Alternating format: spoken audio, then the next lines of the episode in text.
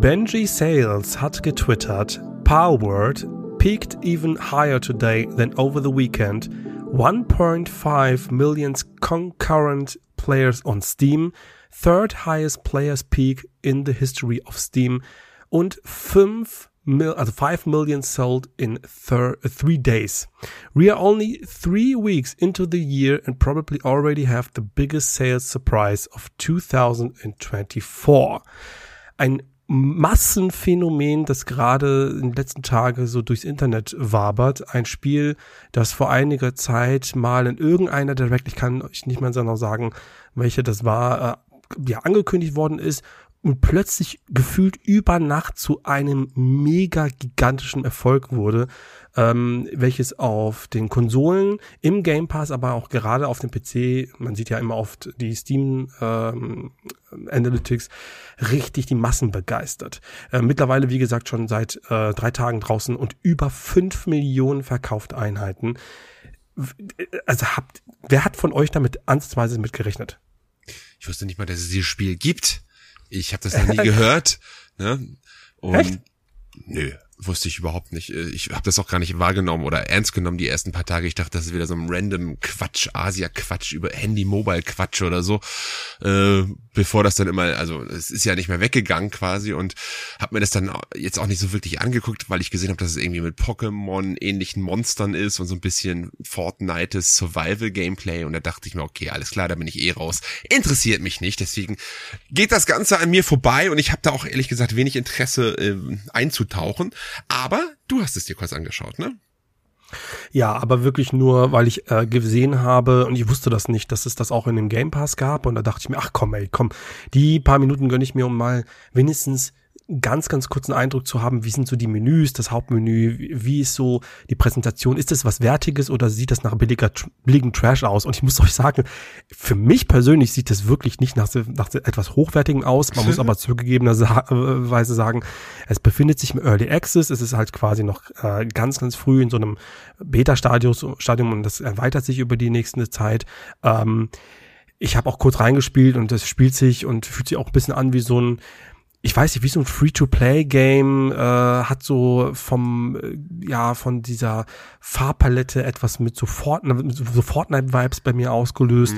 Ähm, und äh, das, was man so die ersten Minuten gemacht hat und ich, so wie ich das jetzt auch so beobachtet habe, ich habe mir ein paar Twitch-Streams dazu angeschaut, ist es auch sehr, sehr viel Ressourcen sammeln. Also natürlich hast du auf der ersten, auf dem ersten Blick die Perls, also weil es auch im Titel ist, äh, im Blick. Das sind eben diese Pokémon-artigen Monster, die du äh, einsammeln kannst. Genau das gleiche Prinzip wie bei äh, Pokémon. Aber es ist halt eben auch ein sehr großer Fokus auf Survival Gaming. Ressourcen sammeln, Steine kloppen, Holz abhacken, um sich damit ein, ja, so ein kleines, äh, so, so ein Camp aufzubauen. Wie sich das weiter, weiter spinnt, keine Ahnung. Ich war aber, und ich glaube, da spreche ich für uns alle, nie die Zielgruppe von dieser Nee. Art von Spiele. Nee.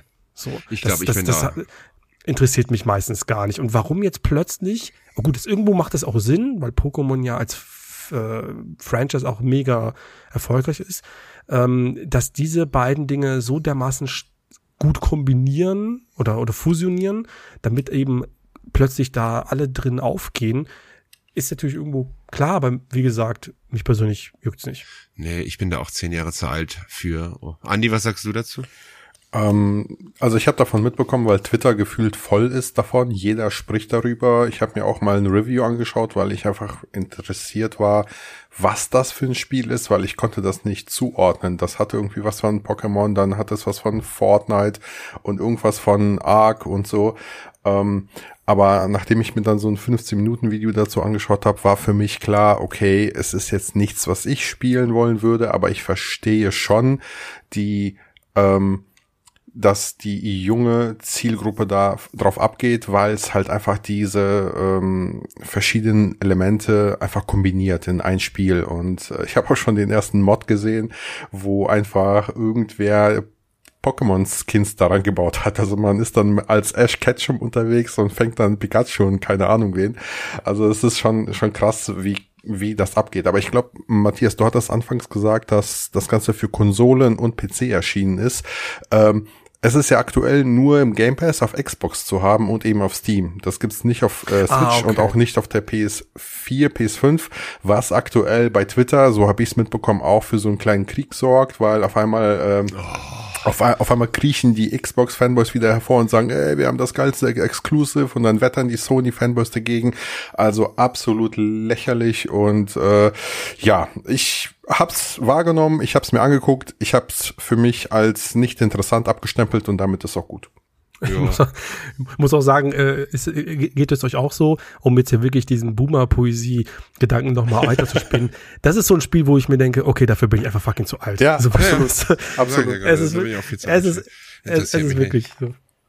Äh, krass, ne? Also, Ja, ja, aber ich, weiß ich- nicht, es sind, das es sind halt auch diese Spiele, die durch Twitch wieder total durch die Decke Ja, gehen und dann ja. gibt's Ja, das befeuert ja. sich alles gegenseitig und jetzt bist du interessiert und ich kann da, und das meine ich jetzt auch gar nicht despektierlich, ich kann da einfach in keiner Phase irgendwas oder in keinem Pixel da irgendwas erkennen, das mich reizt. Wirklich null.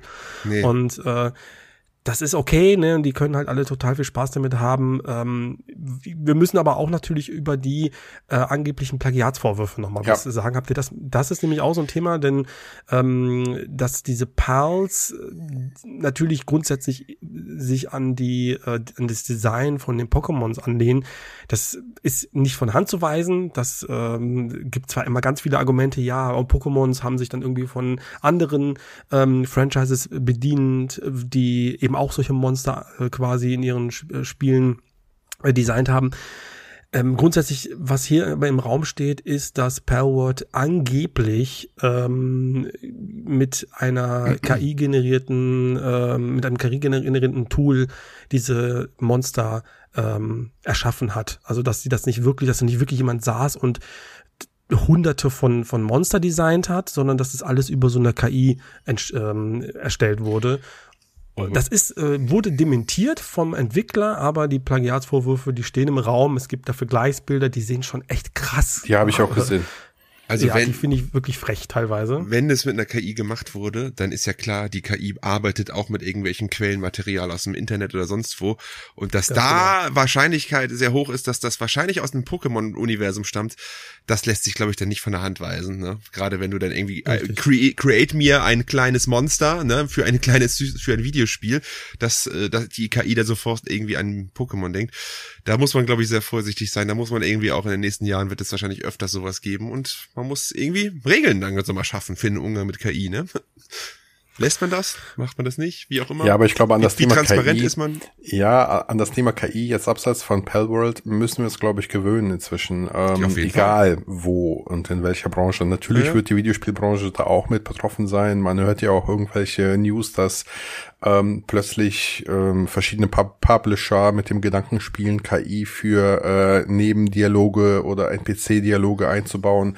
Ähm, war da nicht sogar jetzt irgendwann vor den Feiertagen oder zwischen den Feiertagen, ich weiß gar nicht mehr, ähm, die News, dass ähm, KI-generierte äh, ähm, Sprachausgabe jetzt in Videospielen folgen soll, wo natürlich jetzt ganz, ganz viele Synchronsprecher auf die Bühne ge getreten sind und dagegen protestiert haben. Also da wird viel passieren. War doch gerade bei Prince of Persia der Fall, oder? Da hat War das äh, so? Ubisoft kurzfristig äh, irgendwie eine Sprachdatei vergessen im Spiel und hat das dann kurzfristig mit KI generiert. Und Ah, okay, man weiß noch nicht, welche das war. Also man man hat es wohl gar nicht gemerkt, wer das da ist. Aber einer der Sprecher im Spiel soll wohl mit KI generiert sein. Ja. Ist natürlich auch wel Krass. welche, welche Sprache und so, aber ähm, jo.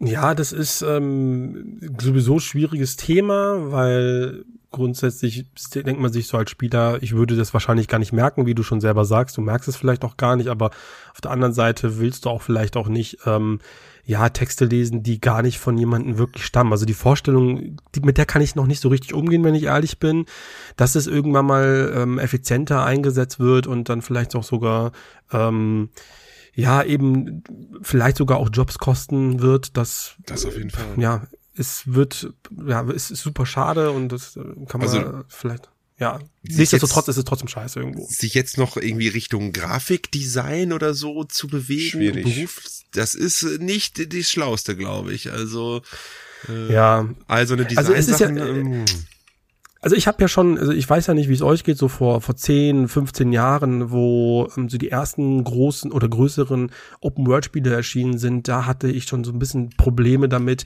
ähm, das zu akzeptieren, dass natürlich, und du hast ja, ich weiß nicht, ob ihr mal so, so, so, so in so einer Game Engine gesehen habt, wie so eine Welt einfach mit paar Befehlen, äh, ja, einfach erstellt wird mit dem Computer, das ist nicht irgendwie handplatziert und handcrafted, sondern einfach äh, generiert. So und dann hast du in Skyrim den Dutzenden gleichen gleich aussehenden Dungeon abgelaufen. Mhm. Das ist natürlich nicht so. Du merkst halt gleich, ja, es ist halt einfach so Copy Paste. Es ist nicht so so mit Liebe gemacht und mit einzelnen mit Schweiß erarbeitet.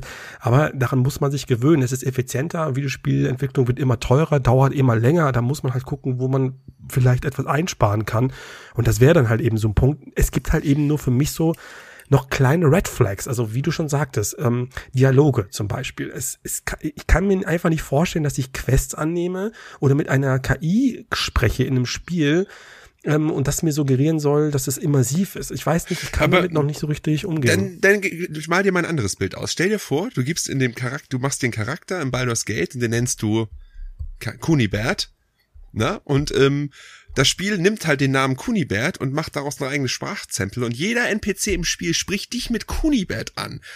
Weißt du? Ja, okay. Das, das, ist doch schon etwas, was immersiv sein kann. Wenn also das Stimmt. alles ein bisschen mehr auf dich zugeschnitten wird. Ne, der kann auch, der, dein Aussehen wird mit aufgenommen. Der sieht beim Charakter Creator hast du einen Mann, Frau, groß, klein, welche Farbe, wie auch immer, kann da alles mit in seinen Dialog einbauen. Das, das ist schon ein bisschen cool. Also das muss man zugeben. Ja, das stimmt. Also das kann ich mir auf jeden Fall cool vorstellen. Ähm, ja, war auch immer so meine Vorstellung. Oder, so, dass das, ne? Ja, oder stell dir vor, aber irgendwelche Kunibert. Sachen mit Wie bist Ruf. auf Kunibert gekommen, bitte? Was? Sorry? Wie bist du auf Kunibert gekommen jetzt? Weiß ich nicht. Darfst du gerne in deinem nächsten TikTok verwenden als äh, aber ich stell dir doch mal vor, du hast so eine Sache, so eine immersive Welt, wo es Fraktionen gibt mit unterschiedlichem Ruf und dann reagieren halt die Leute auf deinen Ruf zu der, in der jeweiligen Fraktion. Wirklich so, nicht nur in, unterschiedlich, in unterschiedlichen Schritten, sondern das wird halt on the fly generiert. Der ganze Text, die ganze Sprache. Ich, da gibt's, glaube ich, schon richtig geile Möglichkeiten, was man machen kann mit KI, finde ich. Ja, ich glaube, das, was du äh, gerade ansprichst, ist halt eine technische Spielerei, die ja dahinter steckt, die das Ganze mhm. ja immersiver machen soll. Und auf der anderen Seite haben wir natürlich auch dieses inhaltliche Scripting, das inhaltliche Verfassen von Geschichten, von Dialogen, von Stories, was ja eigentlich ein menschlicher Mitarbeiter, ein, ein Scriptwriter hätte tun können, was dann aber hier einfach durch ja. eine KI ersetzt wird. Und da fallen natürlich Jobs äh, quasi raus und äh, es hat halt Vor- und Nachteile, wie alles andere im, ja. beim Thema Fortschritt. Das ist nun mal so, da müssen wir uns dran gewöhnen die, die KI soll ja auch nicht völlig random äh, generieren. Die soll ja immer noch im Rahmen der Möglichkeiten oder des Spiels und der Spielregeln und der Spielwelt agieren. Ja, und das, und das ist ja die Herausforderung. Genau, aber das muss dann ja auch ein menschlicher, also jemand programmieren oder diese Parameter muss ja jemand festsetzen. Das soll dann ja nicht von der KI gemacht werden. Ich freue mich schon auf die nächste Generation der Bugs, die ja, ja. dann da auftreten in so Spielen. Ja, das, oh, apropos, das passiert ja auch schon so ein bisschen teilweise bei, bei, bei Baldur's Gate habe ich das Gefühl. Gerade so im dritten Akt habe ich viele Dialoge auch gefunden, die passten nicht zu dem, was ich getan habe, wo gefühlt Sachen falsch getriggert wurden und das ist schon so, vielleicht so ein kleiner Vorgeschmack. Also ich, für mich persönlich, wenn äh, KI eingesetzt wird, dann möchte ich am liebsten gar nichts als Spieler davon mitbekommen. So dass ich will nicht im Spiel selber merken, okay, das ist jetzt eine KI, die da spricht, oder das ist jetzt ein KI-Dialog, den ich lese. So, das, das würde ich am liebsten vermeiden. Ansonsten, äh, wenn das arbeitseffizienter ist und so, dann kann das durchaus gerne in der, äh, in der Entwicklerbranche genutzt werden. Das wäre mir ehrlich gesagt egal. Wenn das natürlich dann ähm, mir bessere Spiele bringt, warum nicht, ne? Ja. Aber merken will Oder ein, was heißt bessere Spiele? Vielleicht ein, einfach ein anderes Spielerlebnis. Weil du hast vorhin auch gesagt, äh, Spielentwicklung wird immer teurer, aber das ist ja nicht auf unserem Mist gewachsen. Ich meine, die Entwicklung, ist ja ein Eigenantrieb von den Entwicklern selbst. Man hätte auch gerne, gut und gerne vor 10, 15 Jahren stehen bleiben können, bei, meiner Meinung nach mit der Spieleinrichtung von, von Größe und Umfang der Games. Weißt mhm. du? So Anfang PS4, Ende 360-Ära, da waren geile Games am Start, ne? Von Red Dead Redemption 1 bis, keine Ahnung, irgendeinem Gears-Teil oder so. Und das passte alles von Umfang und Länge und Qualität und man hat ja selbst dann entschieden, ey, es muss alles größer, größer, größer und größer werden. Ja, nicht, nicht, nicht, nicht, man hat es nicht sich selbst entschieden, sondern die Zahlen haben das irgendwo entschieden. Oder man, hat, man hat geglaubt, dass die Zahlen das wollen, ob das wirklich so ist. Es gibt ja immer wieder viele Gegenbeispiele, dass reine, strikte Singleplayer-Spiele sehr gut funktionieren. Ne? Letztes Ey, das fand ich jetzt, das fand ich jetzt auch zum Beispiel total krass bei ähm, dem neuen Prince of Persia, The Lost Crown, mhm. dass ja, äh, da war ich ehrlich gesagt etwas überrascht. Ich weiß selber noch nicht, in welche Richtung, ob positiv oder negativ. Das ist ja ein über 20 Stunden Brett. Mhm. Also, boah, das, äh, also ich weiß nicht, wie das ihr das wahrnimmt. Ich habe jetzt überhaupt nichts dagegen, dass ein Spiel jetzt auch länger geht. Aber das ist wieder so der Moment, wo ich denke, warum? Warum kann das jetzt nicht einfach ein 10, 12-stündiges, straightes, geiles Spiel sein mit neuen Gebieten und Bossen und Co., wie so ein Ori? Nein, muss jetzt so ein Hollow Knight-Umfang haben mit äh, 50.000 Challenges und so. Ich habe das Spiel noch nicht gespielt und ja, so, deswegen ich weiß ich noch nicht, aber Vor der erste allem, Eindruck ähm, war erstmal so, wow. Vor allem, das ist ja ein Metroidvania und äh, ich habe halt die Erfahrung mit diesem Genre, dass ich nach sieben, acht Stunden auch schon fertig bin. Also ich, ich äh, ja, ich bin erschöpft, weil so, so, so ein Spiel will ja auch deine Aufmerksamkeit. Du hast halt verschiedene Wege, da kommst nicht weiter, da musst du Quests äh, annehmen, beziehungsweise irgendwelche Items finden. Da musst du halt am Ball bleiben. Du kannst kein Metroidvania anfangen, drei, vier Stunden spielen, dann mal pausieren und dann irgendwie eine Zeit lang später wieder problemlos einsteigen. Das funktioniert nicht. Du weißt ja gar nicht, wo du warst, wo du hin musst und so weiter. Ähm, und daher war ich immer froh, dass so ein Metroidvania, so ein Metroid Dread oder Castlevania, was auch immer, nach vier, fünf, vielleicht nach sieben, acht Stunden vorbei war und dann konnte ich weiterziehen. Und bei Prince of Persia, ich habe es auch hier liegen, ich habe es noch nicht gespielt, aber da habe ich Respekt vor, jetzt mal ehrlich. 20 mhm. Stunden ist eine Ansage. Das ist eine Ansage. Aber kann ich nochmal darauf hinweisen, dass wir relativ geil mit unseren Votes, mit unseren Predictions für den ja. Metascore dabei waren. Ne? Ich glaube, Matthias sagte 90 und wir beide so 84 oder 83 oder so. ich glaube, du hattest 83, halt ich hatte 82, genau. Also, 82, es ist mhm. original eine 86, ist genau in der Mitte zwischen mhm. unseren Votes allen. Ne? Also wir haben perfekt vorhergesagt, was das für ein Spiel sein wird, ja. wenn man unsere drei Ich habe also bei, bei, bei Prince of Persia, hab, ich, da, weiß ich, ich habe diesen Trailer schon gesehen und das Gameplay und habe mir schon gedacht, das wird sich gut spielen. Ja. Ob das jetzt wirklich mega geiler, äh, weil sie hinten raus cooles Endcontent hat oder so, scheißegal, aber so von den Fights. Und ich sehe laufend ab abgefahrene ähm, Choreos und äh, Attacken-Kombo äh, ähm, von irgendwelchen Leuten auf Twitter, die Prince of Persia Lost Crown halt wirklich ausreizen und die, äh, wirklich die malträtieren die Gegner wirklich in, ja. ins, ins kleinste Detail. Was finde ich halt mega geil. Ja, also ich sehe auch gerade, es hat einen richtig guten äh, User-Score und äh, ich hoffe, das verkauft sich richtig gut, weil das ist ja genau das, was wir wollen und das wir auch eben angesprochen haben. Es muss nicht alles, also, ja, es ist groß für ein Metroidvania, aber im Vergleich mit einem ähm, Assassin's Creed oder anderen Ubisoft-Franchises ist es nicht so groß und vor allen Dingen ist es ja auch ähm, jetzt nicht vom, vom, von seiner ganzen Grafik und so, das ist ja ein 2D und so, ne? Das ist, glaube ich, leichter zu produzieren als ein riesiges AAA-Spiel. Und ich hoffe, oh. dass das echt geil Erfolg hat. Also es hat auf jeden Fall Kritikererfolg, jetzt hoffen wir auch, dass es Spielererfolg hat und ähm, dass das vielleicht auch etwas ist, was in Zukunft dann vermehrt auftritt. Diese nicht ganz so riesigen Spiele von berühmten und großen Serien. Ich brauche nicht alles in XXL. Ne? Ja gib mir einfach alles in L. Ja, ja ganz genau. Aber bleiben wir doch bei Ubisoft. Genau. Die haben doch auch eine äh, Aussage getätigt. Ich glaube, das war sogar der Producer des Prince of Persia Spiels, was ja auch wieder für viel Kritik gesorgt hat und wo Ubisoft ja auch inzwischen eine Klage am Hals hat. Ich weiß nicht, ob ihr das mitbekommen habt. Ja, die nee. haben gegen The Crew geklagt, ne? War das gegen The Crew? Nee, die haben ähm, dagegen geklagt, was tatsächlich ein Entwickler behauptet hat. Der hat ja jetzt vor ein paar Tagen äh, in einem Interview gesagt, dass Videospieler sich so langsam dran gewöhnen müssen, dass wir Spiele bald nicht mehr besitzen werden. Das war ja, ja die, die Klage, Aussage. Die Klage war ja nicht dagegen. Die Klage Sicher? war, gegen Weil, die Serverabschaltung von The Crew und generell gegen Spiele, die nicht mehr spielbar sind. Ach so, okay, dann habe ich das falsch durcheinander gemacht. Ja, aber okay. ich bin mir auch nicht sicher. Aber ich, also wie ich das gelesen habe, klagen Leute jetzt endlich, endlich gegen diese Tatsache, dass Spiele, die gekauft worden sind, irgendwann nicht mehr spielbar sind. Dass du die nicht mehr besitzen kannst, genau. Nee, dass die nicht mehr spielbar sind als Sicher? abgeschaltet. Dann hab, ja. warte mal, ich guck nach. Okay, guck erzähl, ich nach. guck nach, ja. Also beim, was ich, ich das mitbekommen habe, ging es in diesem Fall speziell um The Crew, einem Spiel, was mittlerweile, wo die Server bald abgeschaltet sind, werden oder ob schon abgeschaltet worden sind, keine Ahnung. Es gibt äh, nur noch einen reduzierten Offline-Modus, der funktioniert. Das ist aber halt nicht das, für das man bezahlt hat und dementsprechend klagen da jetzt irgendwelche dass halt das nicht mehr sein kann. Ähm, diese, diese, ja, Live-Service, diese gefällten Live-Service-Games, die man dann einfach abschaltet und trotzdem zum Vollpreis verkauft. Ja, du zu hast einem recht. vollwertigen Produkt, ja. Ja, ich lese es gerade. Und das ist Also kann gut- ich auch, kann, ich, also das muss man sich mal auch irgendwie ein bisschen auf der Zunge zergehen lassen. Jetzt äh, gehen wir mal mit von dem äh, Beispiel aus, du kaufst dir für 70 Euro ein Spiel, sei es Yes. jetzt auf welcher Plattform auch immer, und äh, das ist ein Live-Service-Spiel, das äh, dazu animiert, dass du auch am Ball bleibst, dass du die Inhalte, die nachdrücken, äh, weiterspielst, äh, Skins kaufst und so weiter. Und setzt da und butterst da vielleicht über zwei, drei Jahre 400 Euro rein, keine Ahnung, was du damit machst, weil du halt da einfach total drin gefallen findest, eine, äh, eine Crew oder einen Clan oder so aufbaust und dann heißt es irgendwann mal, ist, gut vier Jahre ist es vielleicht ein bisschen wenig dahergeholt, also meistens nach zehn Jahren werden die äh, Server abgeschaltet und dann hast du dein ganzes Geld verbracht. Ja, das aber- Geld ist weg.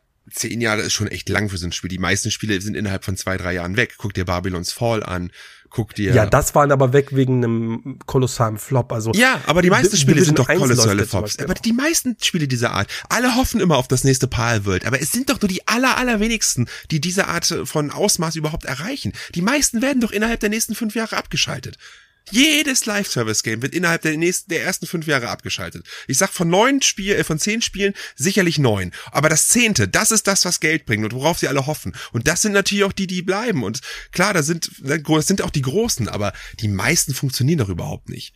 Und dass die Leute da Ja, irgendwie sich ver verarscht fühlen, ne? Äh, und irgendwann auch mal gegen die Barrikaden, auf die Barrikaden gehen und dagegen klagen, ist klar.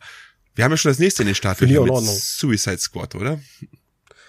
ja, das äh, Das habe ich auch noch nicht erlebt. ja- Habt ihr das da- mitbekommen, das- das, Suicide Squad? was denn?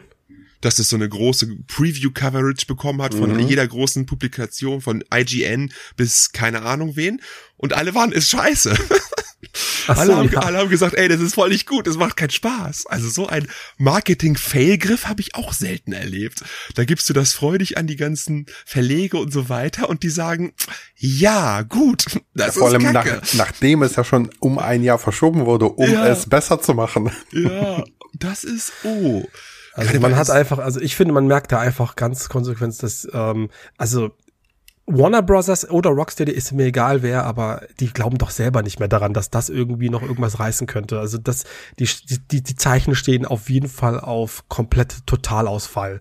Es kommt ja jetzt schon im Februar und ich glaube, ich habe noch, ich, habe keinen gehört, oder in meinem, in meinem Umfeld natürlich ist wieder was anderes, aber ich merke da überhaupt keinen Hype, sondern eher so, äh, Gott sei Dank ist es bald einfach nicht mehr Thema in den News oder so, weißt du, so. Ja. Was hat Rocksteady neun Jahre lang fucking nochmal gemacht? Das ist wollte so ich auch gerade traurig. sagen. Was ist denn bitte mit Rocksteady passiert? Wie kann man denn bitte, und die haben, 2000, also Arkham Knight war ein geiles Spiel.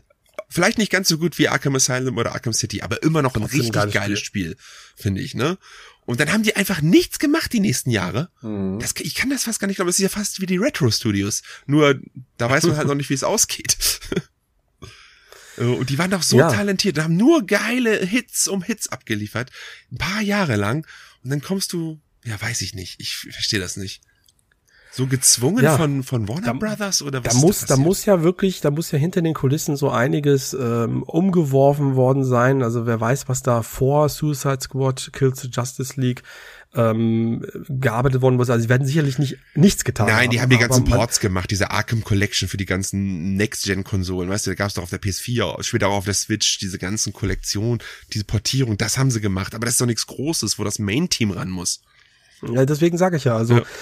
die, äh, schade, dass da einfach so viel Zeit ver, versch- verschwendet worden ist für ein Spiel, das wir jetzt bekommen, das potenziell halt leider total versagen wird. Und ich, also alles, was ich dazu sehe, ist einfach nur ein absoluter Graus. Ja, hast du, hast du dir das äh, UI, das, das, das, das Dings Ja, angeguckt? Alter, ganz noch schlimm. schlimmer als Ubisoft, ey. Hui, Das ist einfach, hui, hui. das ist einfach dieses Avengers Marvels Ding. So, das ist ja, es hat so viele, ähm, an, an jeder Ecke stinkt es und müffelt es, weil es einfach, es ist, sieht aus wie ein Live-Service-Spiel. Es sieht völlig überladen aus. Die UI ist komplett auf irgendwie Free-to-Play, äh, weiß nicht, ge- ge- getrimmt. Und dann hast du auch noch das geht mir auch schon auf den Sack, halt Superhelden wieder mal. Äh, die erfolglosesten Superhelden im Kino gefühlt. Ähm, Suicide Squad hat beide Filme gefloppt. Hey, der zweite war voll geil, die fand ich ehrlich gesagt ganz gut. Fand ich auch nicht schlecht, aber ja. er war trotzdem finanziell war gesehen, Flop, war das okay. auch eine Katastrophe. Ja, aber ja, ja. jeder Superheldenfilm floppt ja gerade massiv in den letzten zwei Jahren. Also es ist einfach. Ja, weil die Leute gesättigt sind, die Scheiße ja, halt Aber die Budgets sprengen in die Luft und die Leute kaufen das nicht und dann wird da trotzdem die gleiche Scheiße weiter produziert und, obwohl es ist ja nicht mehr die gleiche gleiche Scheiße. Man hat ja sehr viel geändert in den letzten zwei Jahren. Das kommt halt beim Publikum nicht an und es funktioniert nicht, aber trotzdem bombardiert man uns weiter damit. Ja, naja. Ich kann mir aber vorstellen, dass ähm, jetzt gerade Palworld, da haben wir es wieder, ist wieder so ein bisschen die irgendjemanden aus dem letzten lausigen Loch wieder animiert zu sagen, ey, das machen wir auch. Natürlich. So Survival-Ding irgendwie so einfach so eine Scheiße zusammenzimmern, weil wenn ihr euch das anguckt, wie gesagt, also ich will das Spiel nicht dissen, aber es ja. sieht halt einfach natürlich ja, nicht so hochwertig aus. Aber da kommt halt irgendein Activision oder ein EA oder so und sagt so, wir machen daraus jetzt ein eigenes Ding. Ich will das gar nicht sehen, wie das, wie das floppen wird, die Scheiße. ja, aber ich meine, es ist ja genau der Traum jedes Entwicklers. Ich meine, Palworld, ich kennst du den Entwickler überhaupt? Das ist noch nie was von gehört. Irgend so ein Ministudio. Die haben, die sind sowieso schon, bevor das Spiel gelauncht ist, waren die durch, weil die im Game Pass waren. Die haben von Microsoft schon ein paar Millionen in die Hand bekommen. Und jetzt verkauft sich die Scheiße auch noch auf dem PC wie geschnitten Brot. Vier Millionen Mal und ich weiß nicht, wie viel, wie viel Gewinn die da jetzt schon gemacht haben innerhalb von drei Tagen. Ne, das ist natürlich der Traum jedes Entwicklers. Aber das passiert einmal in zehn Jahren. Ne? Das ist vielleicht mhm. einmal Palworld, einmal Minecraft, einmal Fortnite gewesen. Und jeder hofft, dass es immer ist und ständig. Ja, stimmt. Aber nein, es wird nie so sein. Naja.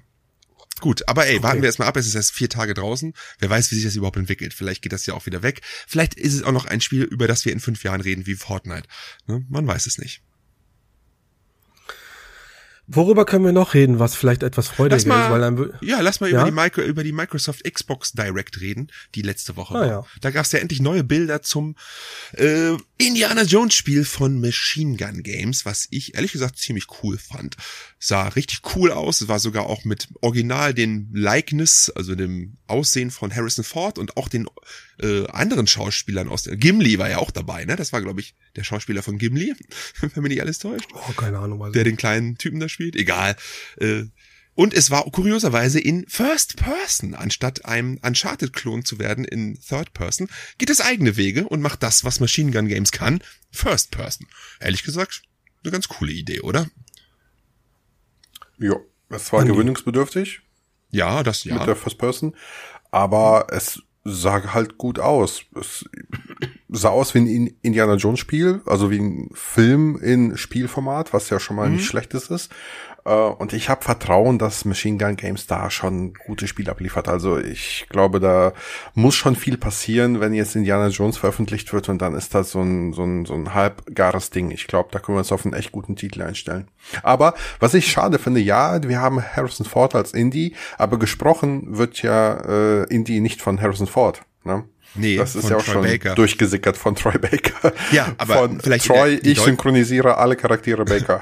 ja, aber vielleicht ja in der deutschen Version. Von ich hoffe, ich, weiß ich hoffe, das wer das cool. ist. Lebt denn noch der deutsche Synchronsprecher von Weiß ich nicht, ich weiß ich schon, ja. Das wäre natürlich dann wieder cool. Ne? Das wäre wie bei Apokalypse auf der PS1, wo wir auch dann den Muss aber, Manfred Lehmann hatten für Bruce Willis. Oder bei Die Hard Vendetta war es ja auch so.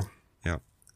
Ich muss aber dem äh, Troy Baker da äh, Credits zollen dafür, dass im Trailer, äh, also habe ich überhaupt nicht mitbekommen, dass das Troy Baker ist. Also er scheint da schon irgendwie zu versuchen, sich an die Stimme zu orientieren. Und äh, ich war da recht überrascht, als ich gehört habe, dass das ähm, äh, Troy Baker macht, der den ähm, Antagonisten spricht, Marvin, oh, ein, ein Deutscher, weil das ja auch ein deutscher ähm, Antagonist ist.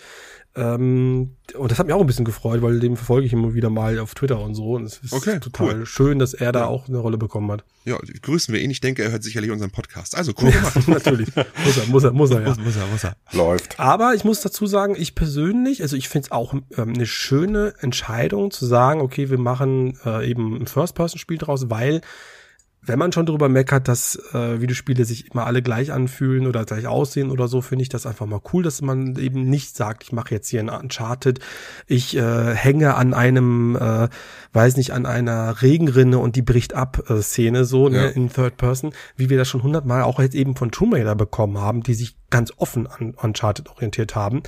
Ähm, und Indiana Jones geht halt seinen eigenen Weg und ich finde das sehr, sehr spannend. Ich habe da noch nie ein Problem gehabt mit First Person, finde das immer ganz geil. Und äh, gerade jetzt so, ich meine, Faustkämpfe, Peitsche und so, glaube ich nicht, wird jetzt der mega, weiß ich, wird nicht der mega Actionballer-Ding, äh, aber ich finde es trotzdem irgendwie spannend. Ich mag, ich mag das ganz, ganz gerne. Was ich ein bisschen, bisschen komisch finde, Hattet ihr nicht so krasse Uncanny Valley Vibes bei den Charakteren? Also wenn Harrison Ford da irgendwie im Sand sitzt, das hatte nicht so, weiß ich, ich habe jetzt so Vergleichsbilder mit Uncharted 4 gesehen auf der PS4.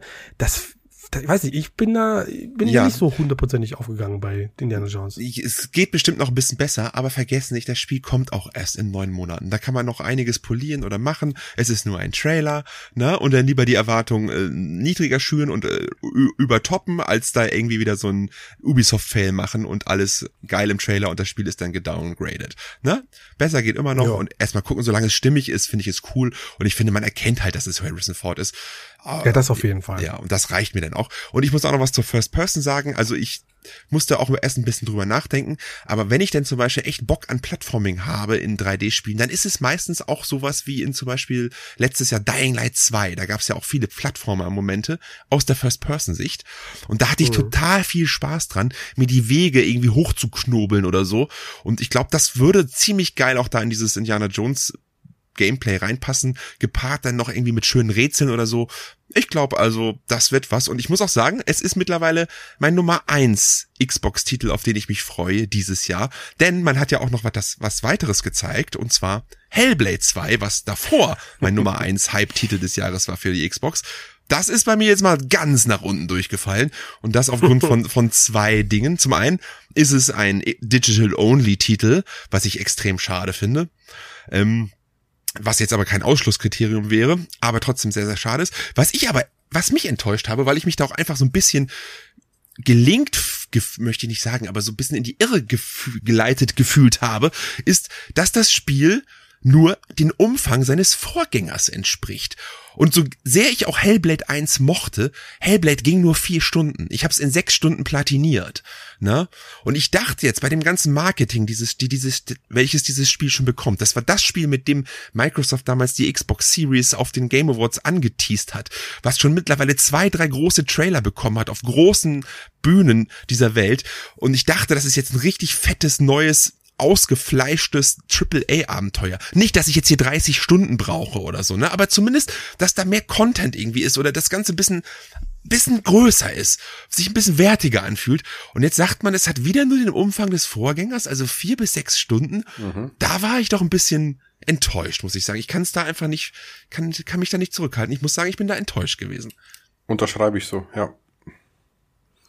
Ja, kann ich genauso nachvollziehen. Ähm, ich bin auch davon ausgegangen, dass, ähm, weil man muss ja sagen, Hellblade 1 war ja ein ähm, ein Indie Triple ein Indie Spiel. Ja. Sie selber sagen irgendwie immer Indie Triple A, weil es halt so einen krassen ähm, Production Value halt genossen hat. Aber grundsätzlich ist es ein Indie Spiel gewesen. Und jetzt mit Microsoft in der Hinterhand, mit der Absicherung, dass da finanziell auch nichts schiefgehen kann, dachte ich, jetzt ziehen sie richtig an. Und ja. ähm, ich hatte jetzt persönlich auch gar keinen Nachfolger verlangt, weil für mich war das nee, irgendwie wie so eine abgeschlossene Reise. Trotzdem, wenn sie das machen, dann dachte ich mir, ziehen sie richtig an. Ich muss schon sagen, ich habe jetzt auch ein bisschen vergessen, wie lang das Spiel ging. Vier bis sechs Stunden ist schon echt kurz. Ja. Ähm, ich hätte jetzt nichts gegen eine zehnstündige Kampagne. Die Hätte schon gereicht. Bei zehn Stunden wäre ich auch vollkommen okay gewesen. Aber vier ja, bis ja, sechs, also, also zumindest ein bisschen mehr, bisschen mehr, ein bisschen, bisschen mehr. Vor allen Dingen, was macht man dann in diesem Spiel? Also ich sehe ja. halt ständig immer nur ähm, tolle aussehende ähm, Designs. Das sieht alles mega, mega geil aus. Ich finde auch Melina Jürgens als äh, Senua finde ich super passend und es ist, hat eine richtig tolle Atmosphäre. Aber mir geht's auch irgendwo darum, weil daran hat's beim ersten Teil halt irgendwie auch bei mir gescheitert. Das Gameplay Gameplay war halt einfach zu dünn. Das ist ja. dieses Rätseln, bisschen dieses Kämpfen, war mir einfach ein bisschen zu, zu lasch, weißt du, zu fleischlos. Ja, ja. Und ich dachte, da setzen die an. Ja. Aber bisher habe ich nur wenig gesehen und was ich gesehen habe, sah halt aus wie der erste Teil. Und deswegen habe ich beim letzten Mal schon gesagt, ich weiß nicht, das war glaube ich bei den Game Awards, irgendwie kommt bei mir noch nicht die Stimmung auf und jetzt ist es dann auch noch ein Titel, jetzt durch diese Digital-Only-Geschichte und so, das, das kriegt gerade nicht so für mich diesen, diesen Hype, den ich eigentlich gerne hätte. Ja, und dann kommt, du? dann kommt es halt auch so in diesem relativ biederen Mai-Slot, weißt du, das ist so eher nicht so der AAA-Slot, der im Herbst immer für große Spiele rausgepackt wird. Also den Slot, den letztes Jahr Redfall bekommen hat, bekommt jetzt halt Hellblade. Ne, und Indiana Jones bekommt dann, denke ich mal, den, den Winter-Slot als großes Spiel für die Xbox, mit, zusammen mit Avowed. Können wir gleich noch drüber reden. Ne, und ich wollte auch noch sagen, Melina Jürgens finde ich natürlich wieder cool. Also die macht das so krass als äh, mhm. Senua. Ich habe die schon im ersten Teil so geliebt und ist auch eine Deutsche. Dementsprechend grüße ich die auch mal hier. Die hört sicherlich auch unseren Podcast. eine Deutsche, 80 Minuten kurz in den Podcast. und äh, ja, ich, ich, ich muss auch sagen, ich mochte den ersten auch total, einfach auch weil der so anders war, von seiner, dieses, dieses Schauspielerische von, von ihr und gepaart mit dieser ganzen Immersion dieser Welt und diesen ganzen, was war das, Psychosen, die, die sie dann erlebt und die so visuell und audiovisuell so krass dargestellt wurden. Das hat mich so geflasht. Und ja, wenn man ehrlich ist, und das habe ich mir vielleicht auch lange nicht eingeredet, das Gameplay selbst ist nicht groß. Die Kämpfe waren nicht schlecht, aber sehr, sehr kurz und das Puzzle-Rätsel war meistens sehr, sehr seicht, ne? Man, es war schon Walking Simulator. Hat mich aber überhaupt nicht gestört. Ich finde das Spiel mega. Und wie gesagt, daher meine Enttäuschung. Ich dachte, jetzt kriegt das Ganze ein bisschen mehr Fleisch auf die Knochen. Ein bisschen krasseres, also vielleicht ein richtiges Kampfsystem, wo man vielleicht auch ein bisschen mehr kämpfen muss oder machen muss, ne? Äh, kann ja auch noch sein, aber bei vier bis sechs Stunden und bisher noch ein wenig gezeigten diesbezüglich zweifle ich da mittlerweile. Ne? Also ich weiß nicht, wie ihr das seht. Was ich feiern würde, wäre mal eine deutsche Sprachausgabe. So cool ich die englischen Sprecher fand und alles, habe ich mich doch ein bisschen schwer getan, weil du willst ja der Story folgen, du willst ja auch dem Gameplay irgendwie folgen, vor allem bei den Kämpfen. Und da war es schon teilweise schwierig, okay. auf die ähm, Stimmen in deinem Kopf zu hören und eventuell, wenn du jetzt nicht ganz mitgekommen bist, auch noch die Untertitel dann zu beachten. Mhm. Das alles dann in Kombination hat's mir schon ein bisschen schwer gemacht, das Spiel zu spielen. Ich habe dann irgendwann einfach die Untertitel ausgeschaltet und habe mich dann nur noch auf die englischen Sprecher fokussiert, um eben meine Aufmerksamkeit nicht zu teilen. Aber ich glaube, ich spreche hier für viele, ähm, die vielleicht nicht ganz so versiert im, im Englischen sind und sich auf die Untertitel verlassen müssen. Dann wäre halt eine richtig gute deutsche Sprachausgabe schon geil bei so einem Spiel. Das finde ich, finde ich eigentlich eine gute Sache und sollte bei einem Budget in der Größe, was Microsoft bereitstellen könnte, eigentlich auch machbar sein, finde ich. Hast du vollkommen recht. Also, ne? ja. ich höre zwar ja. auch immer Englisch, aber warum nicht? Zumindest in so ein paar Sprachen.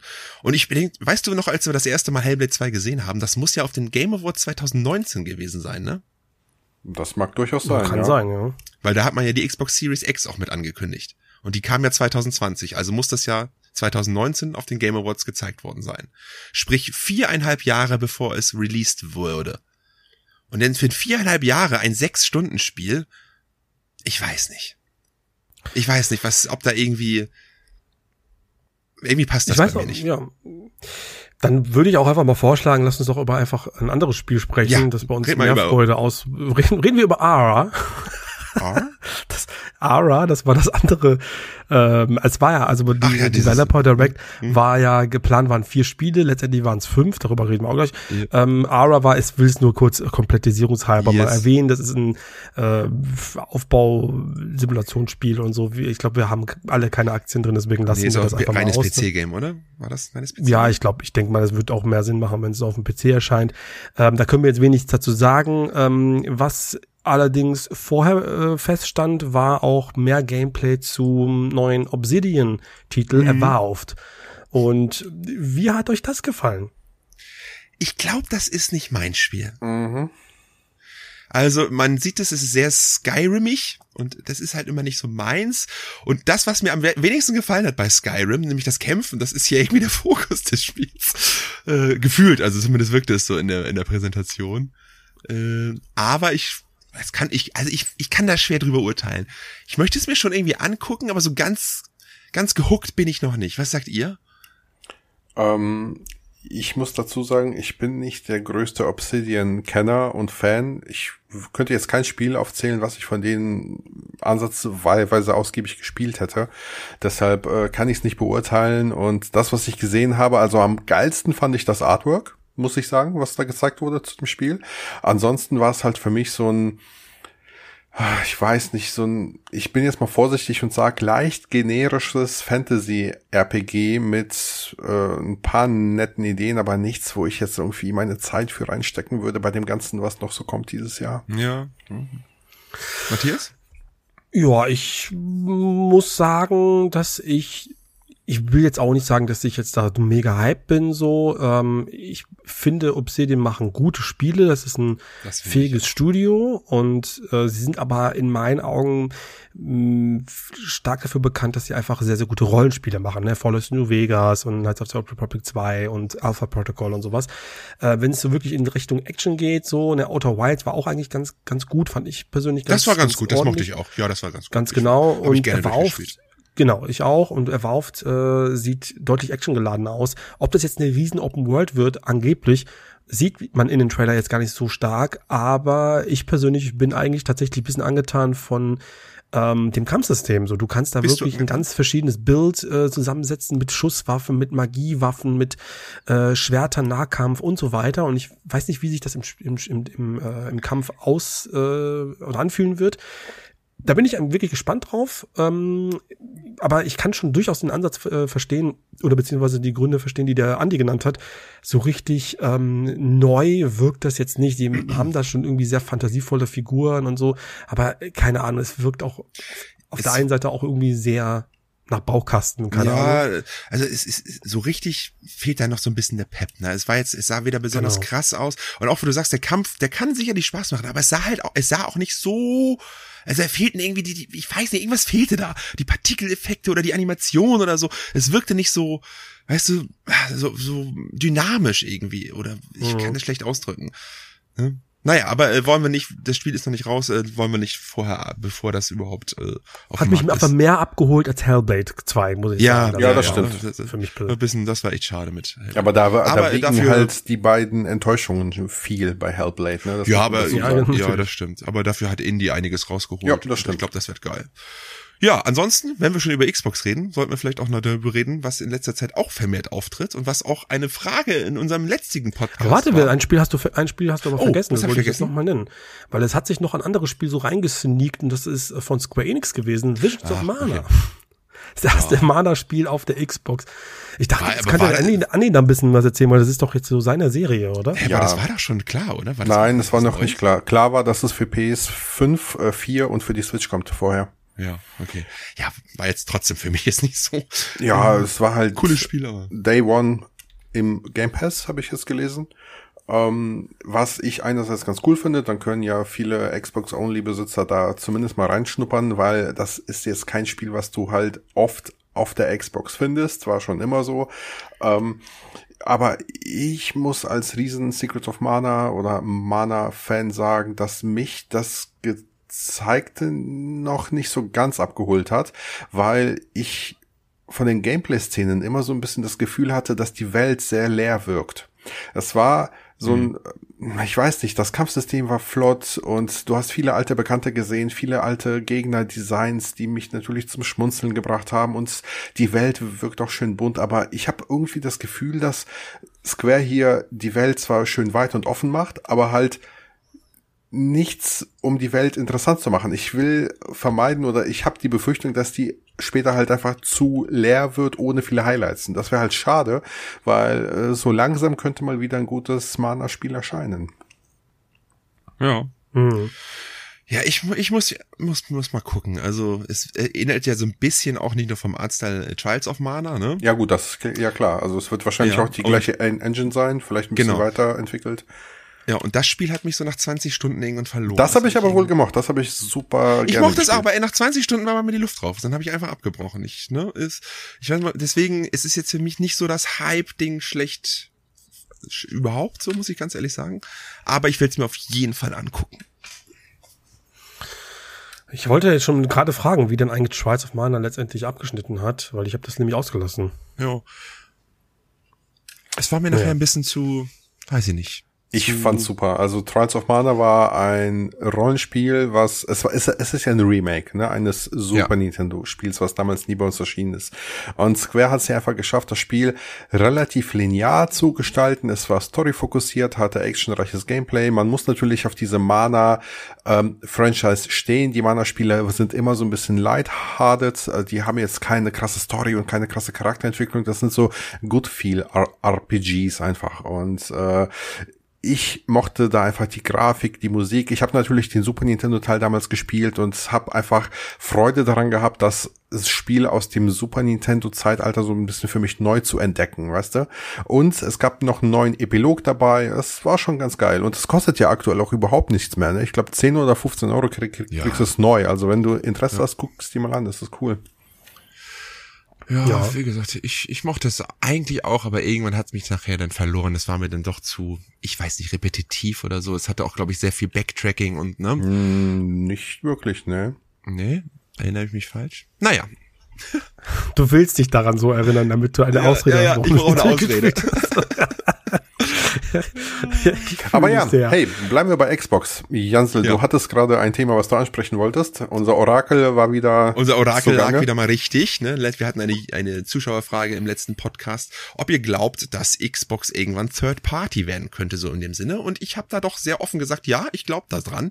Und schwupps, eine Woche später kamen die Gerüchte und sie hören einfach nicht auf. Und selbst der Microsoft CEO hat quasi durch die Blume hinweg jetzt schon gesagt, dass sie mit dem Kauf von Activision zu einem guten Publisher werden können, auch auf PlayStation und Nintendo-Konsolen. Äh, und ich glaube, das ist jetzt nicht, ja, das ist kein großes Geheimnis, dass das wahrscheinlich innerhalb der nächsten Zeit passieren wird, dass zuerst einige Titel von Xbox, so wie man hört, Sea of Thieves oder auch Hi-Fi Rush, auf anderen Konsolen landen werden, sprich PlayStation und äh, Nintendo Switch. Und vielleicht ist das auch erst der Anfang. Wer weiß, was da noch kommt. Wir wissen ja eh, dass Call of Duty für die nächsten zehn Jahre da bleibt. Ne? Ich habe ja auch orakelt, dass Starfield innerhalb der nächsten Jahres bei auf der PlayStation landen wird, weil dafür war das einfach nicht weiß ich nicht, hat es nicht den Impact gehabt, als dass sich die Investition hätte gerechtfertigt, zum, so meine, meine Vermutung. Aber ich, ich schwadroniere hier nur. Äh, was sagt ihr dazu? Glaubt ihr das? Ist das Schwachsinn oder könnt ihr euch das auch vorstellen? Also wenn der Microsoft CEO da schon äh, ganz konkret wird yes. in einem Interview, glaube ich nicht, dass das Schwachsinn ist. Ich glaube, dass die da schon stark drüber sprechen und überlegen. Wenn wir uns mal anschauen, was für ein Standing die Xbox inzwischen hat, dann ist das ja auch ein Thema, was zu Recht so hoch bei denen gehandelt und gespielt wird. Ähm, ich würde es trotzdem krass finden, dass, also wenn die diesen Schritt gehen, ähm, aber mich persönlich würde es jetzt nach all dem, was passiert ist in der Vergangenheit, nicht so krass überraschen wie damals zum Beispiel bei Sega. Da war ich ein bisschen geknickter. Mhm. Microsoft, ja, ich würde es halt hinnehmen und mich über die Multiplattform-Titel freuen wahrscheinlich inzwischen. Ja. Ja, ich glaube irgendwie so ein bisschen der, der, der, der Übergang ist deutlich fließender als bei Sega, wo es dann wirklich so ein Hardcut ja. äh, war. Ähm, ja. Es fühlt sich dann teilweise ja eh schon so an, dass vieles äh, Multiplattform gemanagt wird. Ich habe ein Ori äh, auf der Switch, äh, ich habe gewisse, ja, ich habe äh, PlayStation-Spiele auf dem PC, also irgendwie fühlt sich das alles so ein bisschen fließender an. Es gibt nur nicht so diese komplett allübergreifende äh, Investition. Dennoch, hey, es interessiert mich irgendwie nicht. So sollen sie von mir aus äh, ein Third-Party-Entwickler werden, dann wäre der, der, der Konsolenkrieg zwischen den beiden ähm, Lägern auch irgendwo so ein bisschen letztendlich vorbei. Ähm, ja, ich habe das schon irgendwie, also das was, also du hast ja gerade gesagt, als es durch die Blume gesagt, der CEO in diesem Interview, für mich klang das schon sehr konkret. Also das ja, ist wirklich ganz und offen kommuniziert, ne? Es, genau, und das ist ja auch nichts, was man in den letzten zwei Jahren nicht auch schon immer durch die Blume hinweg gesagt haben. Sie haben ja immer gesagt, ne, alle gehören zu uns, ne? Man hat mhm. immer schon alle inkludiert, wir möchten überall soll, soll man Xbox spielen können und so.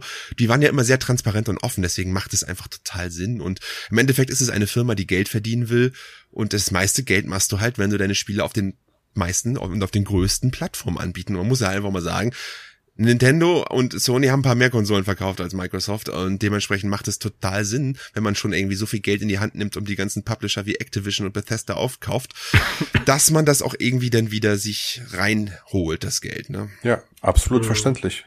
Ja. Jo. Ich habe noch eine andere News, äh, die ich sehr, sehr gerne, die betrifft mich tatsächlich etwas mehr und da mhm. ähm, ich weiß, was jetzt kommt. Oh, ich weiß, was du sagen willst, ja. Ähm, es gab äh, vor wenigen Tagen so die ersten aufkeimenden Gerüchte über eine mögliche Schließung von Piranha Bytes dem äh, deutschen, der deutschen Entwicklerspiele-Säule, ja. äh, die seit 1997 äh, in, in Essen Spiele äh, entwickeln und lange, lange Jahre dabei waren und ähm, von der Embracer Group vor einigen Jahren aufgekauft worden sind, wie so viele, die ja auf Shoppingtour gegangen sind. Und bei Embracer ist ja irgendwie scheinbar ein millionenschwer äh, oder milliardenschwerer Deal durch die Lappen gegangen angeblich von einem saudi-arabischen äh, Investor, der dann nicht zum Abschluss gekommen ist und dementsprechend musste Embracer jetzt da den Rotstift ansetzen und hat Mitarbeiter entlassen und Projekte eingestellt und Studios geschlossen, wie beispielsweise Free Radical, glaube ich, ne? Mhm. Das war ja auch so eins. Mhm. Und eben jetzt auch ähm, Piranha Bytes. So die ersten Gerüchte kamen auf und Piranha Bytes hat sich zum Zeitpunkt dieser Aufnahme auch schon gemeldet mit einem Statement und gesagt, ja, es stimmt, wir sind in einer sehr schwierigen Lage und wir, äh, aber beschreibt uns noch nicht ab, denn angeblich soll Piranha Bytes mit der Elex-Marke, was auch nicht unbedingt äh, üblich ist, weiterverkauft werden. Die Gothic-Marke bleibt bei Embracer, weil da wurde das Spiel ja ah. äh, das Remake in Auftrag gegeben ja. in einem spanischen Studio, aber die ähm, Piranha Bytes selber äh, soll angeblich jetzt schon keine Mitarbeiter mehr haben. Also die sind schon im November gekündigt worden. Björn Pankratz ist schon seit November raus, angeblich. Das sind alles, mhm. wie gesagt, nur Spekulationen. Aber die ähm, scheinen sich zu verdichten und zu bewahrheiten. Und komischerweise, na klar, irgendwo ist es auch irgendwo logisch, aber das trifft mich hart. Wirklich. Ja. Ich habe echt so, ich habe echt lange, lange drüber nachgedacht, was das eigentlich ähm, für mich bedeutet, weil ich weil das einfach meine komplette Jugendzeit ist. Also Gothic und Risen und so. Ich habe so viele, yes. so viele ähm, Erinnerungen an, an viele Spiele. Ähm, äh, Risen war übrigens mein aller, aller, allererstes Video, das ich vor der Kamera gemacht habe. So, also ein Review-Video damals. Äh, ach, so viele, so viele Erinnerungen. Das ist halt wirklich krass. Und da muss man auch noch mal hinzufügen, dass ähm, wenn jetzt Piranha Bytes auch nicht mehr existiert. Wir haben letztes Jahr Mimibi Productions verloren, die in München auch international richtig guten Erfolg, äh, Gefolge feiern konnten mit ihren Taktikspielen wie Shadow Tactics und Je äh, Desperados 3. Ähm, die Entwicklersparte von der Delic Entertainment hat geschlossen, was mhm. auch auch für mich mm. persönlich ein sehr, sehr tragisches Ding war. Und jetzt Piranha Bytes. Also irgendwie viele Deutsch-Studios gibt's da irgendwie nicht mehr da draußen, oder so zumindest so viele große Namen, die ja. so vernetzt sind. Es ist, also ja, finde ich ganz, ganz, ganz traurig weil Piranha Bytes war ja gefühlt auch nicht nur irgendwie die Spiele selbst, sondern das war ja auch irgendwie so ein Studio, was sehr offen und äh, transparent von den ganzen deutschen Publikationen so begleitet wurde immer, weißt du? Die mhm. GameStar war gefühlt immer, die waren riesige Fanboys.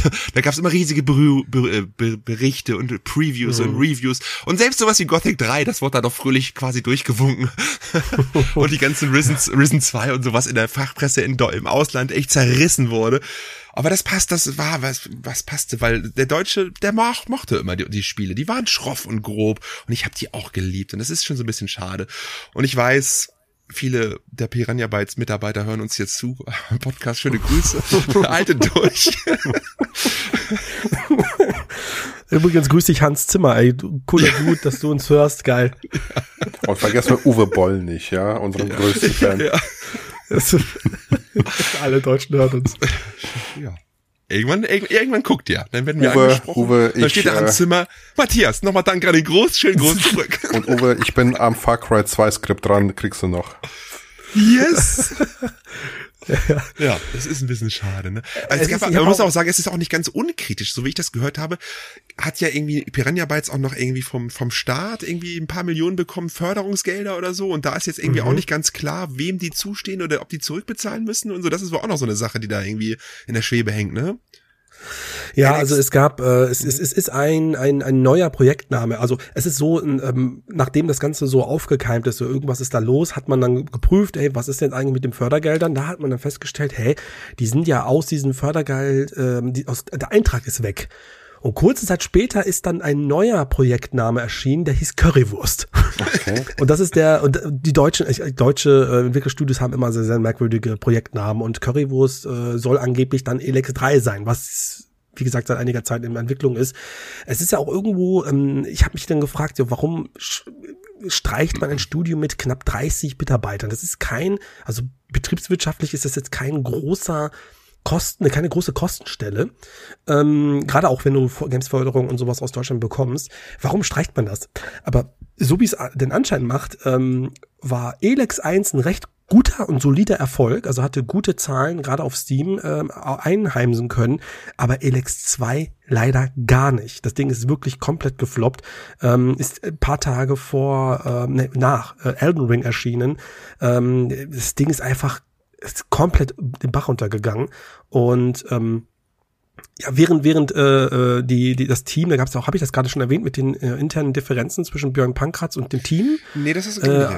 Angeblich war das so, äh, dass ähm, das Team selber auch gerne weiterhin oder gerne wieder ein Gothic-Teil machen Ach, wollte, weil die Marke war ja da, aber Björn Pankratz wollte nicht. Der hat gesagt, ich habe mit der Serie abgeschlossen, ich will das nicht mehr, ich will Elix weitermachen. Und das gab dann auch irgendwie scheinbar so ein paar Probleme und deswegen ist Björn Pankratz rausgegangen. Keine Ahnung, es sind alles so Spekulationen und sowas. Ist auf jeden Fall sehr, sehr schade. Ich möchte nur mal betonen, es ist, ähm, weil ich ja sehr, sehr oft höre, ja, dass äh, ein Studio, das einfach seit 25 Jahren die gleichen Spiele macht, ey, guckt euch mal, es gibt ein Forum, World of Gothic, das existiert schon seit 20 Jahren gefühlt. Und ähm, das hat noch nie aufgehört zu existieren, noch nie aufgehört, ähm, im Bet äh, ja, zu, wie sagt man, ähm, aktiv ja, zu das, sein. Das, das, aktiv, aktiv zu sein. Es ist wirklich krass, was die Fans und die, die, die Community da zaubert. Fanfilme, Fanmods, Fanspiele und so weiter und so fort. Es ist wirklich eine richtig leidenschaftliche äh, Community, ähm, die jetzt natürlich äh, sowas verliert. Das finde ich irgendwie total traurig. Gut, das interessiert mich natürlich mehr, weil deswegen rede ich jetzt die ganze Zeit darüber. ähm, aber ich finde sowas schade einfach nur. Find's was schade. Hattet ihr schon mal so einen Fall, wo ihr das so richtig, wo euch das richtig hart getroffen hat? So, ein, so eine Studioschließung oder so. Also wirklich, jetzt nicht so Free Radical, wo man mal vor 20 Jahren ein geiles Times-Business bekommen ja. hat, sondern wirklich, wo es sagt so, ey, es hat mich ganz viele, viele Jahre begleitet. Rare. Welches Studio ist? Ganz klar, Rare. Rare bei mir als die von Nintendo zum Microsoft gegangen sind. Ja, aber die sind ja nicht geschlossen, die waren ja einfach nur. Ja, aber die haben ihren. Aber fühlt sich so an. Ja, der Glanz, der war ja weg. Also sobald die bei Microsoft waren, haben die ja nichts mehr Vernünftiges auf die Beine gestellt danach. Null. Und die waren ja auf dem N64, die haben mit Nintendo die Konsole ja getragen mit ihren Spielen. Ja. ja. Ja, ja, das, danach waren sie nie wieder die gleichen. Das stimmt schon, aber ob man das in dem Moment gleich gemerkt hat, wo sie aufgekauft worden sind? Naja, ich war damals Nintendo-Only-Spieler, deshalb hat ja, mich ja. das dann schon gestört, weil zu dem Zeitpunkt ja. hatte ich keine Xbox und ich wollte mir jetzt nicht dann dafür eine Xbox kaufen, ne, zu dem aber Zeitpunkt. Das habe ich dann schon, äh, da war ich schon ver verärgert, ja. ja. Krass, dass es dann aber auch genau das Gegenteil bewirkt von dem, was sich Microsoft eigentlich vorgestellt hat. Ne? Ja, die krass. wollen dann ja quasi, wir, ey, wir kaufen jetzt das Studio und dann kommen die Gamer, die die sowieso mögen, mit zu uns rüber. Aber nein, was passiert? Die Nintendo-Fans sind sauer. weißt du? Genau. Ihr nehmt uns etwas weg. Das, ja. ja. Naja, aber das. Hm. Ja, ich kann mich jetzt, also was, was gab's noch an Studioschließungen? Mir fallen gerade so wenig ein. Irgendwie, wo man sagt, das war wirklich traurig und blöd dann hat sich das auch noch nichts so hart getroffen. Klar gibt's Franchises, die dann irgendwie abgesägt werden und so, da ist man trauert ein bisschen hinterher, aber äh, gut, in dem Fall von Piranha Bytes, ähm, es ist halt schwer, etwas zu finden, bei dem Fans wie auch die Mitarbeiter selbst sich so stark mit ihren Marken identifizieren. Weißt du, das, das ja. hast du halt in der ja, Regel nicht so. Da wird einfach nur rausgeballert, was halt an Auftragsarbeit reinkommt und hier hatte man das Gefühl, hier werden wirkliche äh, Herzensprojekte ähm, umgesetzt. Ja, es ist traurig und pff, keine Ahnung, wie jetzt auch das auch weitergeht. Wir haben ja schon letztes Jahr prognostiziert äh, oder schon vermutet, dass das noch lange nicht das Ende der Fahnenstange ist mit diesen ganzen Entlassungswellen, aber äh, jetzt werden ja wirklich nicht nur Mitarbeiter entlassen, sondern wirklich komplette Studios äh, geschlossen, wodurch dann dadurch natürlich auch Spiele oder weitere kreative Welten äh, verloren gehen. Und das finde ich halt umso sch schlimmer, weißt du, so. Wirst einfach dann vermutlich dann nie wieder sowas in der Art sehen. Ja, absolut. Das ist ja das, das meine ich ja. Das ist, das ist das Traurige. Weil Rare, auch wenn da irgendwie die Studiochefs und die Mitarbeitenden und Mitwirkenden halt woanders hingegangen sind und dort ihre Spiele gemacht haben, du hast ja nicht mehr dieses gemeinsame, gebündelte, kreative, was dann am Ende ein Nintendo 64-Spiel wurde. Das nein, nein, nein, nein, das Rare von damals existiert ja heute auch gar nicht mehr. Die sind ja, ja alle weg inzwischen, ja. ne? Ja, ja, das ist nur noch der Name. Ja, die, ja, sind, die existieren natürlich irgendwo noch. Die sind ja irgendwo wahrscheinlich noch in der Branche tätig, aber die nicht Ukulele gemacht. die sind, ja, das war ein Teil davon wahrscheinlich. Ja. Ähm, aber irgendwie so, du brauchst ja irgendwie nicht nur drei, vier Leute, die damals da mitgearbeitet haben, du brauchst halt irgendwie die gesamte Leitung. Du ja. brauchst so die führenden Köpfe, du brauchst die richtigen Leute beim Programmieren, du brauchst die richtigen Designer und so. Und dann entsteht halt Magie. Ja. Ganz ja, genau. Schade, schade. schade. Ähm, eine letzte Frage wollte ich noch stellen, bevor jetzt hier Schluss ist. Was habt ihr denn so in den Weihnachtsfeiertagen, äh, Weihnachtsfeiertagen, was sage ich denn jetzt? Wir haben äh, die letzte Folge ja irgendwie vor zwei Wochen oder vor vier Wochen, ich weiß ehrlich gesagt nicht mehr rausgebracht. Was habt ihr in der Zeit gezockt? Ich habe ausschließlich Baldur's Gate 3 gezockt. Immer noch? yes. Ich bin okay. mittlerweile bei Spielstunde 120 oder so kurz vorm Ende. Also ich mache gerade die, also ich bin bei den Endbossen eigentlich. Ich mache nur noch die letzten Quests fertig, weil ich das eigentlich Bock hab. Und ich habe mir einfach richtig gemütlich Zeit genommen, mich auch nix, einfach mal völlig wieder auf ein Spiel eingelassen, keine Videos, kein nix, mich nicht durchgerusht. Und es war mega geil. Ähm, ja, mal so was ganz anderes. Was habe ich auch schon ewig nicht mehr gehabt und das fand ich auch cool. Das mal was ganz, ja, sowas mal zu machen. Ich habe äh, Anfang des Monats äh, Super Mario RPG beendet. Ähm, Jack und Dexter habe ich nachgeholt, durchgespielt. Uh, und geil. seit ja, es ist cool, aber es hat auch ein paar echt nervige Punkte. Aber das werde ich dann in einem Video wahrscheinlich demnächst besprechen.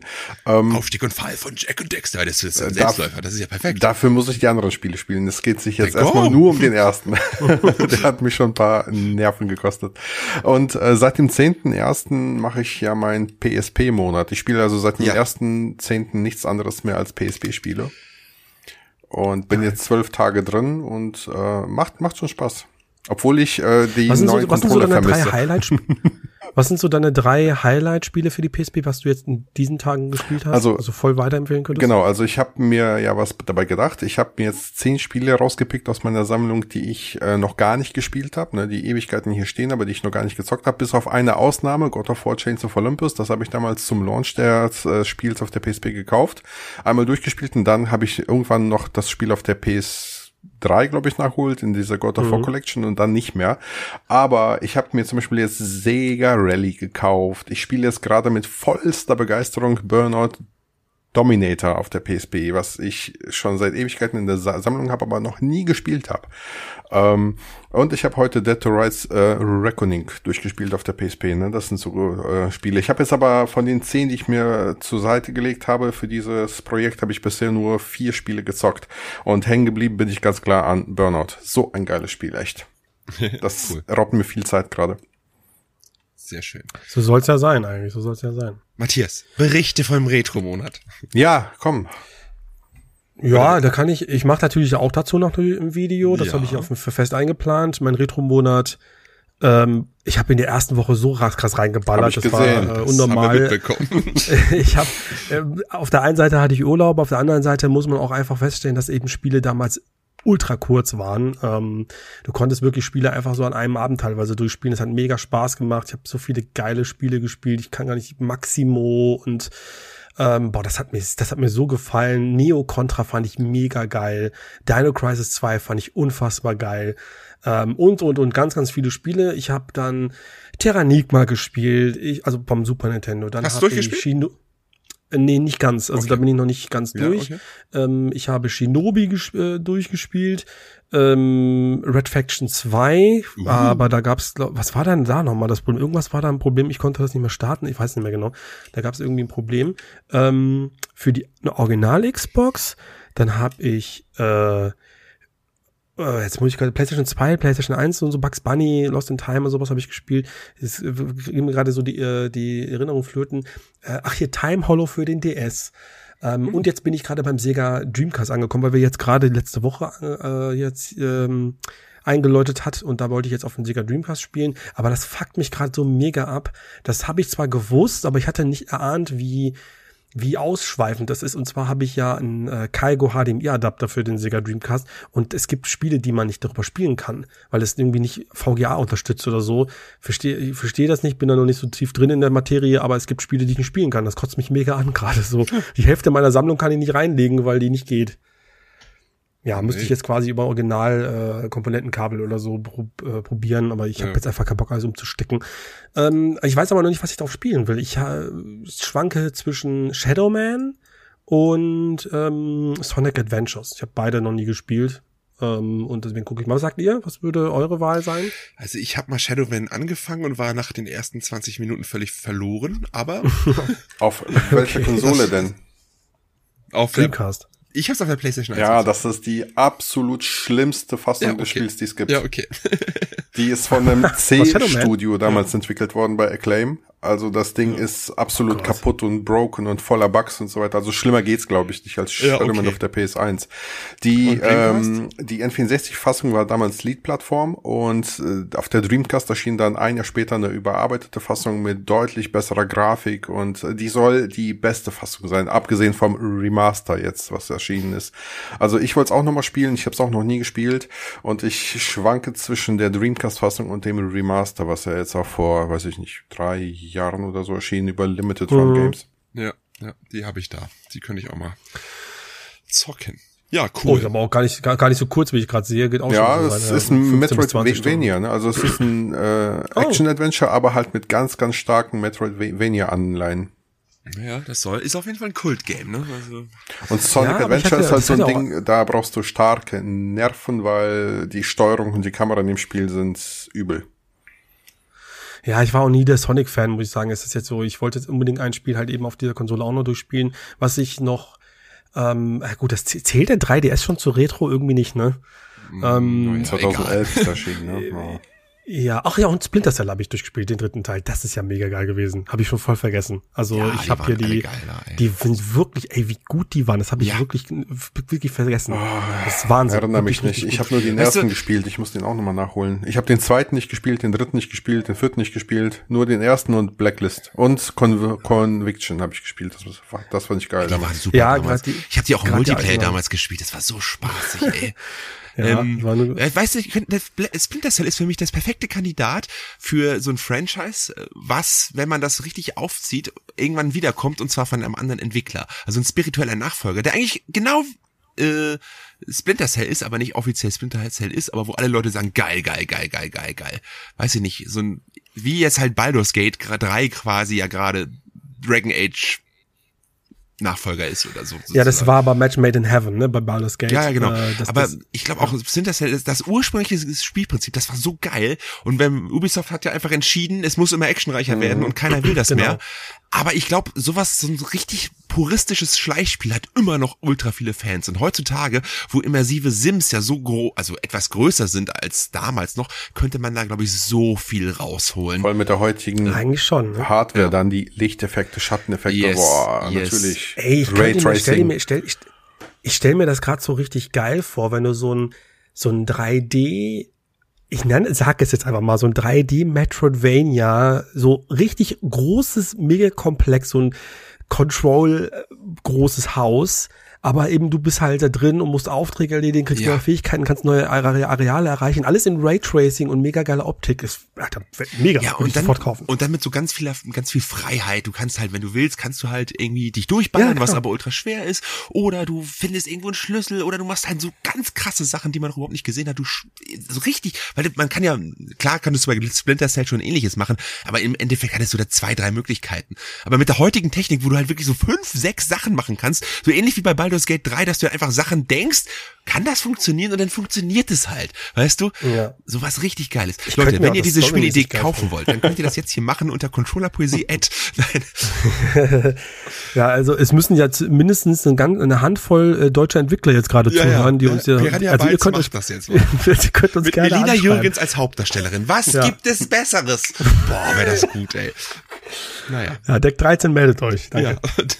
Ja. Skript, Skript von Uwe mega. Also ich Boll, kann- Musik von Hans Zimmer, ey Leute. Hans Zimmer, ja. Ja. Wir sind richtig, äh, alles muss auf jeden Fall komplett deutsch sein. Also können wir auch, es ist eine geile Idee und äh, ja, hätte ich mega Bock drauf. Aber der Retro-Monat, der, der läuft noch und das macht mega Spaß. Cool. Ich mache ihn auch weiter. Also ich glaube, yes. das ist so, du, du bist so drin, du, diese, diese alten Konzepte, nicht alles ist immer geil. Es gibt auch Sachen, die ja damals auch schon nervig waren, aber letztendlich merkst du so gerade so dieses, was wir auch am Anfang gesagt haben über Prince of Persia, es ist ja immer so, es fühlt sich so aufgebläht, das so bläht an, so, so du machst viele Dinge und eigentlich sind, haben sie keinen Mehrwert, weil einfach da Spielzeit irgendwie da drauf geht. Und in diesen Spielen, ey, du hast da so eine siebenstündige durchgestreckte Kampagne und das macht einfach Spaß. Es gibt keine kaum Längen und so, weißt du, nicht bei jedem Spiel natürlich, aber bei vielen dieser Spiele, die ich gespielt habe, war es einfach perfekt von der Spielzeit her. Matthias, ich, ich habe gestern Abend Dead to Rights auf der PS angefangen, ne? Ich weiß nicht, ob ihr die Franchise noch kennt, das war ja so ein bisschen der, ja, ja. Äh, der, der Abklatsch von Max Payne von Namco damals. Und ähm, auf der PSP habe ich das noch nie gespielt und dann habe ich das angefangen und ich dachte, ja, das Gunplay ist cool, die Grafik ist gut, könnte mir gefallen. Zack, eineinhalb Stunden später war ich durch heute. genau so. Ich habe Apocalypse nach eineinhalb Stunden. Ey. Geiles Game. Ich habe das so geliebt damals auf der PS1, ey. Also äh, Apocalypse, ja. Apocalypse, ja, ja, ja, ja. Mega, also ja, ja aber auch so da, da hat, man, ja, es ist halt man hat einfach so viel äh, man hat einfach damals auch viel mehr gewagt und viel mehr ähm, ja, das, halt auch, das war auch viel Trash dabei, aber es hat einfach Spaß gemacht. Es hat einfach Spaß gemacht. Ja. Deswegen Neo Contra ist mein Lieblingsding momentan. Wirklich, finde ich mega, ja, okay. voll Hammer. Hast du das andere Contra gespielt auf der PS2? Nee, das Shattered irgendwas. Nee, nee, habe ich Shattered nicht. Shattered Soldier, das ist sehr klassisch. Also ist wie Früher auf dem ja, Super Nintendo nur in 3D halt. So mit 3D. Ja, genau. Ästhetik. Ich habe auch, ich hab auch bei Neo Contra geschwitzt, ne? Das war schon auch schon ein schwieriges Ding. Aber es hat mega Bock gemacht, wirklich. Cool. Mega, mega Bock gemacht. Ja. So, ähm, wir haben viel gequatscht, es war viel nachzuholen. Ähm, jetzt sind wir durch. Vielen Dank, dass ihr hier eingeschaltet habt und wir wünschen euch äh, auch für die nächsten zwei Wochen eine schöne Zeit mit euren Spielen. Wir hören uns. Macht es gut und tschüss. Tschüss. Macht's gut. Ciao. Tschüss, Melina.